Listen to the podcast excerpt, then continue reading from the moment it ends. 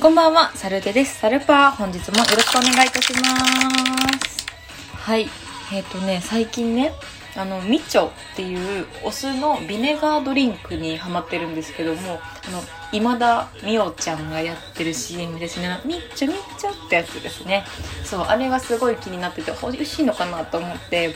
試しにね、あの、ドンキホーテですごい500円で安く売ってたので、買って、桃味を飲んでみたんですよ。で、それを、あれも原液なんですけど、原液を炭酸で割って飲んでみたら、めっちゃめちゃ美味しくて、あ、これいいなと思って。で、しかも、腸、の働き腸の働きを活性化してくれるから便通も良くなるしあとお酢っていうのは酸性だから胃の消化とかを助けてくれるまあ本当に体にいい健康生活に向いているビネガードリンクなんですけどもだからそっからあお酢っていいものなんだなと思ってでお酢をめちゃめちゃ欲しがるようになったんですよね。だから最近あのね日向坂で会いましょうっていう日向坂の番組で宮田愛萌ちゃんが銭湯ジャンという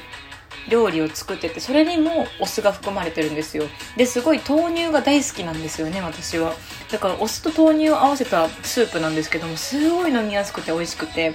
でそれ一回作ったらめちゃめちゃ簡単だったからあじゃあこれ毎日これから朝ごはんにこれ銭湯ジャン飲もうと思って決めて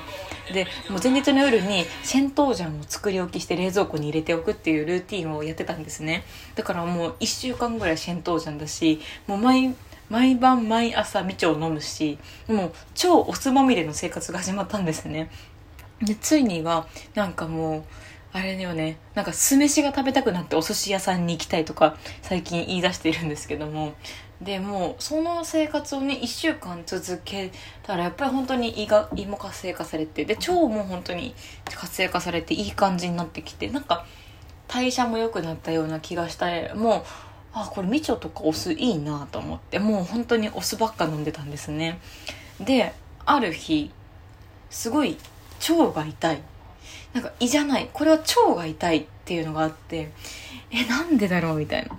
あんなに健康的なお酢を飲み続けてるのになぜ腸が痛むんだろうって思って。でも本当になんかキリキリするんですよね。あのね胃が痛いのは分かるんだけどいや胃じゃない。これは腸が痛いんだなと思って。え痛いなと思って仕事がお休みの日にちょっと行ってみたんですよ病院に。でなんかちょっといろいろ見てもらって言われたのが「あの腸炎ですね」って言われたの。腸が炎症してるんだって。あのお酢の飲みすぎでその腸が活性化されすぎちゃって急に活性化されたもんだからびっくりしてもう働きすぎて炎症を起こしちゃったんだって。やばいと思って健康生活送るつもりがと思って。で確か栄養士の勉強した時に確かにいろんな食事いろんな食材をバランスよく摂取しましょうって言われたのはこういうことだったのかってそこで分かったんですよ。でだからさもうだから私管理栄養士になれなかったんだなってそこで気づいてそう私が管理栄養士になれなかったのはきっと食材をバランスよく食べなかったせいだ。でもそこで解決。よしこれで解決。いや違う違う違う違う違う違う違う。違ういやもうお酢をしばらく抜きにしなきゃいけないと思って。じゃあ代わりになんかいい体にいいことしなきゃとか思ったんですけど今までなんだろう簡単に体にいいことをなんかちゃんと達成したことがあるかなって過去を思い返した時にそうだと思って水1日2リットルを飲むのが私にすごい向いてたんですよね。2リットルのペットボトルを買ってそれを1日で全部飲み干すっていうのをやってそうするとあの帰ってくる水分によって体の悪いものがもう全部下に流れ落ちるっていうことだったのでそうだこれ良かったわと思って。でやってみたんですよね。でその日たまたま仕事がもう一日中だったんです。朝から晩までだったんで。で次の日お休みだからまあとりあえず今日一日仕事中だし、まあ、いけるぜいけるいけると思って。水2リットル買ってチャレンジしてみたら案外やっぱりいけて、まあ、トイレは結構若干近くなってはいたんですけどあいけた水飲めたのやった今日達成したって思って。で次の日次の日は以前、まあ、ライブもやったしこの2個前の収録でもあるように相模若竹センターの TK さんと会う日だったんですね。でまあ会うって言ってもいろいろ食事とかしたりしてたんですよね。もうお話ししたりとかしててでなんか電車で揺られながら TK さんと一緒に会うために待ち合わせ場所に向かってる時になんかすごい腸が 痛くてこれを紛らわすためにさあ寝ようと思ったんですよ。なんかあれ超痛いって思って。で寝る寝る眠気も来た。あれ待って酸っぱいもの求めて眠気？妊娠か？と思ったんですけど、いやいや、そんな、そんな行為は私はまだ、そんな、1ヶ月してないから絶対そんなことはないぞって思いながら寝てて、で、電車に揺られて、40分ぐらい揺られて着いたんですかね。で、着いて、で、TK さんに会うじゃないですか。でも、なんかその瞬間、TK さんを見つけて、あ、お疲れ様です、みたいな感じで言った瞬間に、もう、あれよね、前日の水ね、尿意が来て、あ、尿意と思って、やばい、トイレ行きたい。え、でも、これから TK さんが美味しいカレー屋さんに連れてってくれるとこだったので、そこで行けばいいかと思ったんですよ。で、その美味しいカレー屋さん、あの、カモメンタルのマキオさんがやってるマキオカリーっていうところに連れてもらったんですけど TK さんそお店の方と知り合いででなんか「おお」みたいな感じで「あ TK じゃん」みたいな感じであっちも言ってくださってあすごいな TK さんすごいと思ってなんかそのすごいって思ってでカレーもすごく美味しくてカレーも美味しくてすごいすごいすごいすごいすごいごちそうさまでしたって言って出てってあのお店で出る時に階段登ってたんですけどあやばい、トイレ行き忘れた。と思って。トイレに行くこと忘れて、あ、次はね、とか言って、あの、TK さんが、あの、TK さんと仲仲のいい三拍子の高倉さんとよく行っているあの喫茶店に連れてってもらったんですけども本当にねすごいおしゃれであの赤いソファーででなんかコーヒー1杯700円とかするもうすごいとこに連れてもらったんですよ。でコーヒーもすごい美味しくてウェイトレスさん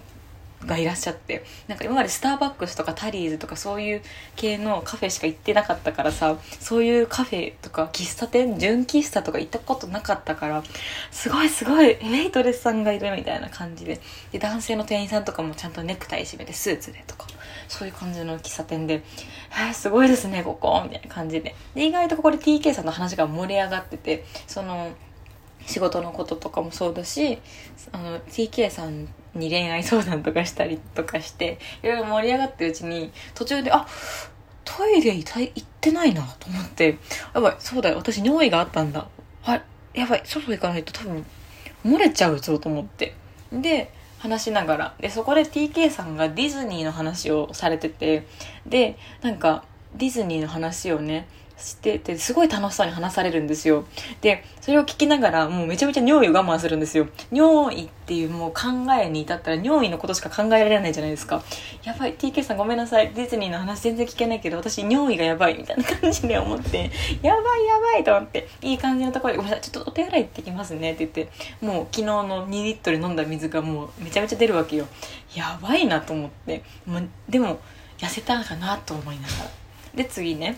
じゃあ最後夕飯食べて帰ろうよって言ってジンギスカンのお店に連れてってもらったんですけどもうそこもすごいのね。なんか個室があったりとかなんか本当に店員さんとかも丁寧になんかこれは野菜なんですけどこのジンギスカンの山の麓のところで野菜を置いてなんかふあのてっぺんあたりのところに穴が開いてるのでその穴にそのジンギスカンお肉の筋を当てたらその油が溶けて野菜が甘くお肉のうまみで美味しくなりますよみたいな感じのところまですごい説明してくださるんですよ。そんなお店なんてね行ったことないからへえすごいと思って。またすごいって感動しながらさもうやばいよね。そっからまた尿意忘れてんの。ああ、尿意と思って、ちょっとトイレ行ってきますって言って。で、その後も TK さんとライブしようってなって、で、TK さんがおすすめの公園があるって言って連れてってくれたんですけど、その間にも、あ、待って、尿意がって言って、もう TK さんとせっかくさ、もうめちゃめちゃ楽しくさ、会いたかったのにさ、私がもうなんかお酢飲んだり、水めちゃめちゃ飲んだり、クレイジー行為をしたおかげでさ、もう TK さんとさ、遊んだの、ほぼ尿意だったのね。もう最悪よね。なんかもうあんな有名、すごくいい方で有名な方と遊んだのに、ほぼ尿意で終わったっていう。いや、もっといい健康方法があったらよかったのにね。しかもね、日にちが日にちだったしね。お酢飲んで腸炎になって、水飲んだら TK さんと一緒に遊ぶのにほぼ尿意で終わったっていう。いやーなんかもうちょっと日付考えながらお水2リットル飲みたいなと思いました。